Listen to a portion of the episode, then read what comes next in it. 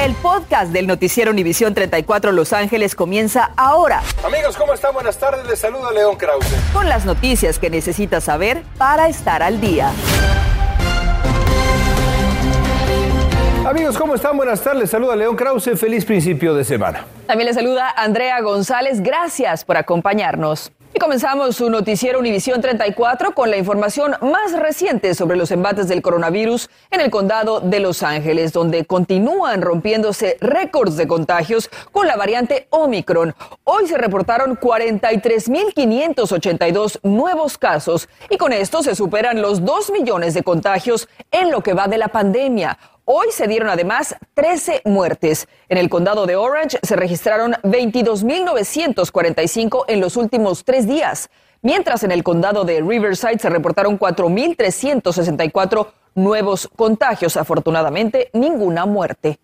Más de 60 mil personas entre empleados y alumnos no podrán volver mañana a los planteles del eh, Distrito Unificado de Los Ángeles, ya que dieron positivo a la prueba del coronavirus y esa era la meta, señalaron sus representantes, detectarlos, darles apoyo, evitar más contagios. Norma Roque tiene los detalles. Norma, adelante.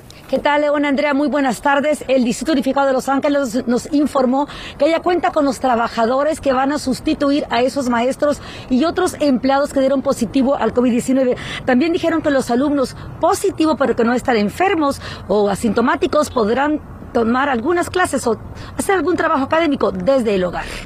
Yo espero que salga todo bien y que nadie salga infectado. Con solo 11 años de edad, Ángeles Hernández ha cobrado conciencia de lo que es cumplir con el requisito del Distrito Unificado de Los Ángeles, LUSD, de hacerse la prueba del COVID-19 antes de regresar a los planteles mañana 11 de enero. El LUSD también se ha tomado muy en serio los datos revelados este día, ya que de las 414 mil pruebas administradas hasta hoy entre empleados y estudiantes, 62 mil casos resultaron positivo, 14% de los trabajadores, 16% de los alumnos, los que aún no podrán volver a las escuelas. Toman las precauciones cabal para los para las demás personas que no estén en riesgo. Mónica García, miembro de la Junta de Educación, nos afirmó sobre el apoyo disponible para esos alumnos positivo.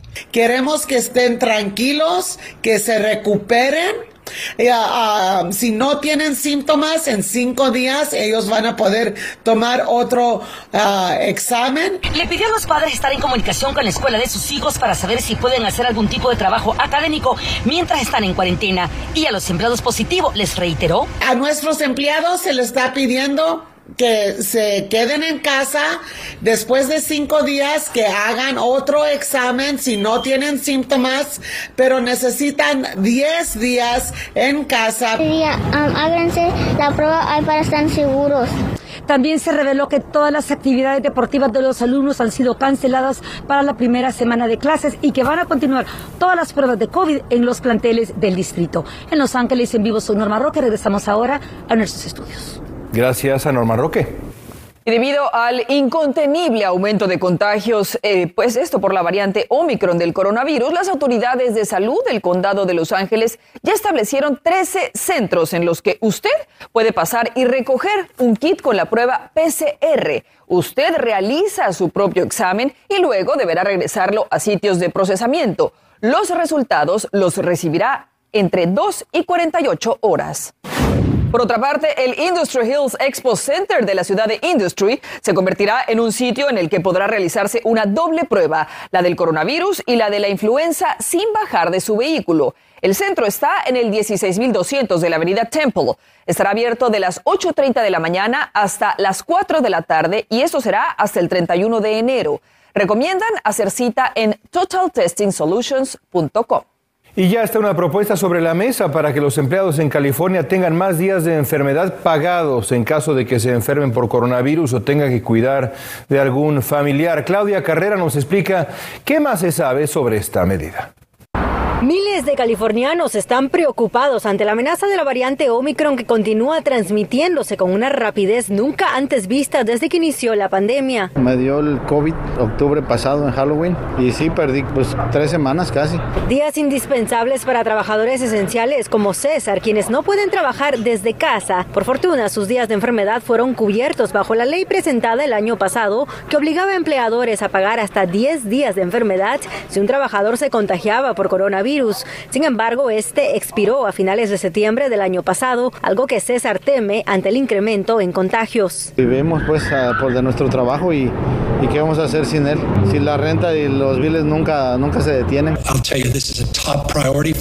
Ante esto, hoy el gobernador de California, Gavin Newsom, dijo que aún no tiene detalles sobre restaurar la asistencia del pago de días de enfermedad por COVID-19. Sin embargo, continúa siendo una de sus prioridades. Mientras tanto, Cal le recuerda que si falta el trabajo por contraer el virus, aún tiene derechos. Un trabajador uh, contagia COVID en el lugar de trabajo o tiene un contacto cercano con alguien que tiene COVID en el lugar de trabajo y, y, tiene que ser excluido del trabajo, el empleador tiene que seguir pagándole a ese empleado. Otra opción es pedir beneficios por discapacidad. Puede encontrar más información en el sitio web de la Agencia Estatal para el Desarrollo del Trabajo y la Fuerza Laboral. Y si siente que sus derechos no están siendo respetados, siempre puede contactar a la Agencia del Trabajo de California por medio de la página que ya está en sus pantallas o también llamar al número 844-522-6734. Yo soy Claudia Carrera en West Hills. Con esta información vuelvo con ustedes al estudio. Esta tarde la policía de Los Ángeles busca a dos sospechosos de un tiroteo ocurrido el sábado pasado en un Taco Bell del sur de Los Ángeles. Costó la vida de un empleado, aparentemente porque el empleado del restaurante no quería aceptar lo que parecía un billete falso de 20, 20 dólares. Increíble. Alejandro García, de 41 años, murió en el lugar en brazos de su hijo. Imagínense nada más la tragedia. Qué tragedia. Y bueno, de una tragedia pasamos a otra, sin duda. Familiares, amigos y toda una comunidad se reunieron en una iglesia de la ciudad de Gardena para despedir a un adolescente de 14 años que murió por una bala perdida de la policía de Los Ángeles. Valentina Orellana Peralta falleció en manos de su madre. Osvaldo Borraes está frente a esta iglesia con todos los detalles. Osvaldo, adelante, buenas tardes. Andrea León, una inmencionable tragedia que ocurrió un día antes de la Navidad. Obviamente que la familia ahora se aferra a que la justicia haga eso, les obtenga justicia. Y esta tarde estuvieron aquí para despedirla entre lágrimas y dolor. Eh, me sentí paz, un poco más de tranquilidad, por eso creo que estoy hablando. Valentina Orellana Peralta, de apenas 14 años de edad, se fue de este mundo sin saber por qué. En una emotiva ceremonia se le dio la despedida en una iglesia de la ciudad de Gardena. Sus padres deshechos aún sin poder entender la tragedia y por qué su hija. En estos momentos tan duros y dolorosos, queremos expresar como padres de nuestra hija amada Tenía muchos sueños y aspiraciones como toda niña de 14 años. Noticias Univisión 34 le ha estado informando desde el principio de esa pesadilla. El pasado 23 de diciembre, Valentín estaba en el interior de un vestidor de una tienda en la ciudad de North Hollywood cuando una de tres balas atravesó la pared y le cegó la vida cuando estaba su mamá presente. Irónicamente, Valentina le decía a su papá desde que vivían en Chile que este país this country era el más seguro del mundo. Lamentablemente se equivocó. Solo vino a este país a encontrar su muerte. La policía de Los Ángeles acudió a una llamada de emergencia ese día reportando a un hombre identificado como Daniel Elena López de 24 años portando una cadena de bicicleta con un candado agrediendo a los clientes del negocio situado sobre el Boulevard Laurel Canyon. En medio del servicio, preguntó su padre. Si es justo que mi hija Valentina haya muerto de esta manera. La familia días después de la tragedia entabló una demanda civil contra el departamento de la policía de Los Ángeles. Sabemos que hay dos investigaciones que están realizándose en este momento por la Fiscalía del Condado de Los Ángeles y la División Interna de la Policía de Los Ángeles. Mientras tanto, la familia solamente pide una cosa, justicia por su hija. Transmitiéndoles en vivo, yo soy Osvaldo Borraes, regresamos con ustedes al estudio. Esperemos que se haga justicia. Gracias, Osvaldo. Instantes, alarmante aumento de contagios en una escuela. Le diremos en dónde y cómo están reaccionando las autoridades escolares. Y elementos de la Guardia Nacional se incorporan a los centros de prueba de COVID. Le diremos si su presencia ha tenido el efecto necesario, especialmente en las zonas azotadas por los contagios. El presidente de México contagiado por segunda vez con coronavirus. Tenemos detalles. Le sale barato el castigo al entrenador de las Águilas, Santiago Solari, por ingresar a la cancha. Además, mucho trabajo le espera a los Rams durante esta semana si quieren tener éxito en la postemporada. Estás escuchando el podcast del noticiero Univisión 34 Los Ángeles. Univisión 34 recibió información de que 220 personas, entre alumnos y empleados de la preparatoria Benjamin Franklin, resultaron contagiados con coronavirus. La escuela está ubicada en el 820 al norte de la avenida 54 en Los Ángeles. Hablamos con la directora del plantel, Heather Sandoval, quien confirmó, confirmó el alto número de contagios. En un intento de combatir la transmisión de contagios de COVID-19, cientos de elementos de la Guardia Nacional se han incorporado a centros de pruebas en diferentes puntos del sur de California. Sin embargo, Julio César Ortiz se encuentra en vivo en una zona del condado donde el apoyo de la Guardia Nacional será de vital importancia. ¿Por qué, Julio? Cuéntanos. Adelante, buenas tardes. Buenas tardes, Sandra. Déjame te digo porque me encuentro en la ciudad de Silmar, una de las ciudades que forman parte del corredor del contagio en el Valle de San Fernando. Aquí, una de cada tres personas ha sido contagiada con COVID. Las ciudades vecinas de Pacoma y San Fernando, una de cada cuatro. Es por eso que la llegada de la Guardia Nacional es vital. Llegaron con su uniforme camuflajeado a una guerra contra el tiempo y contra el COVID. Soldados que ahora son parte de 18 centros de pruebas más en el condado de Los Ángeles, tratando de detectar y detener la transmisión del virus. Misael llegó con síntomas de gripa. Y me puse enfermo. Pues, quiero ver, a ver, para no enfermar a la familia, los amigos, la mayoría de los más de 200 elementos de la Guardia Nacional que el Estado asignó a centros de pruebas de COVID-19 se encuentran aquí en el condado de Los Ángeles, donde 40 millones de residentes se encuentran bajo una crisis de contagio. Tres de esos centros en la zona roja de contagio. La tasa de positiva de la prueba del Estado es 21.7%, que es uno de cada cinco personas que son positivos. Es una decisión sumamente inteligente activar nuestra Guardia Nacional para ayudar con las pruebas. Cinco elementos de la Guardia Nacional forman parte de cada equipo de laboratorio a cargo de ofrecer la prueba, permitiendo así que se abran más clínicas en otros lugares. La presencia de la Guardia Nacional ha tenido un efecto positivo en algunos de estos centros, porque desde dos horas que hemos estado aquí ha habido menos de 10 carros en algunas ocasiones. No había espera. Para Noemí, recibir una prueba de COVID significa saber si puede regresar al trabajo y saber que puede obtener una respuesta en los próximos 20 minutos es un alivio. Casi en todos los lugares está bien lleno ahorita. Está, hay muchísima gente este, que está ahorita con esta virus. Y aunque no lo crea usted allá en su casa y nuestros compañeros en el estudio, en este, en este centro de pruebas con Guardia Nacional, la espera es de menos de un minuto para recibir esta prueba. Visite el sitio lhi.care para hacer una cita con el laboratorio que se, ha, que aliado con la Guardia Nacional. Por otra parte, de ser necesario, el, el gobierno de este estado ha comprometido con más elementos de ser necesario. Andrea, regreso contigo al estudio.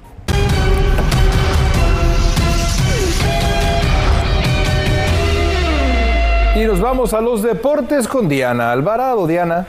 Gracias, León. Amigos, como siempre, es un gusto saludarles. Bueno, los Rams se convirtieron en campeones divisionales les costó de verdad el partido frente a los 49ers de San Francisco. Cerraron con una derrota, les exigieron tiempo extra. De verdad que dejaron un, mal, dudoso sabor de boca. Los angelinos perdieron un déficit de 14 puntos y se fueron a tiempo extra ante San Francisco. El trabajo defensivo se vino abajo en la segunda mitad y las intercepciones volvieron a exhibir a Matthew Stafford.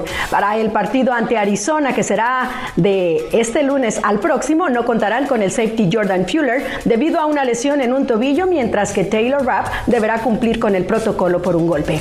Así se juegan los partidos Wild Card. Raiders enfrenta a Cincinnati, New England a Buffalo, Philadelphia a Tampa Bay, San Francisco a Dallas, Pittsburgh ante Kansas City y ya en la ronda divisional Rams recibirá a Arizona.